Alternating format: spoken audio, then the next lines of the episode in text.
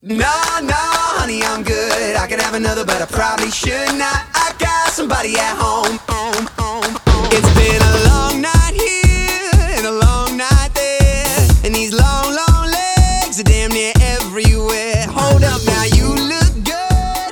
I will not lie. But if you ask. Hello, good evening, guys. This is your friend Otto. 大家晚上好，我是你的朋友 Otto， 欢迎收听荔枝 FM 幺四七九八五六，图听每日十五分钟英语。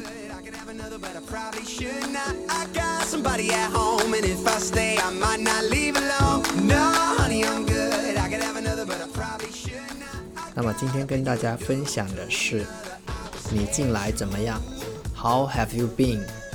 触类旁通。How have you been all these years？这些年你还好吗？How are you getting on？你怎么样？这个是用来询问近况的。场景一，How have you been？你近来怎么样？So so。How about you？还可以，你呢？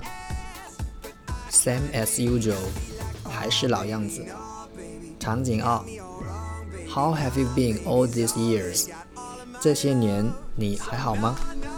Just fine，thanks。How about you？还好啦，谢谢。你怎么样？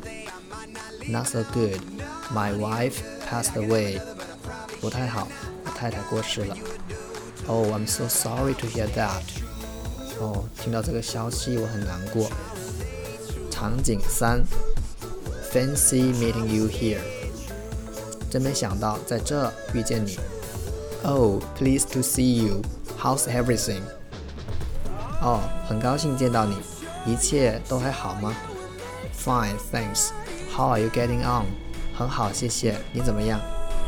Just the same, except I have a daughter. 除了我还有一个女儿，一切都没有变。注释：same as usual，老样子。pass away，去世。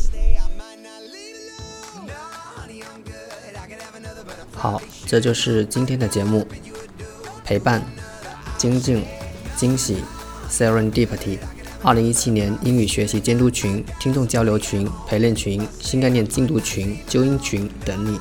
利用碎片时间学习，陪伴三百六十五天。我是 Otto，欢迎大家加我的微信 ot 八八 to 跟我做朋友。OK，see、you next time，bye for now。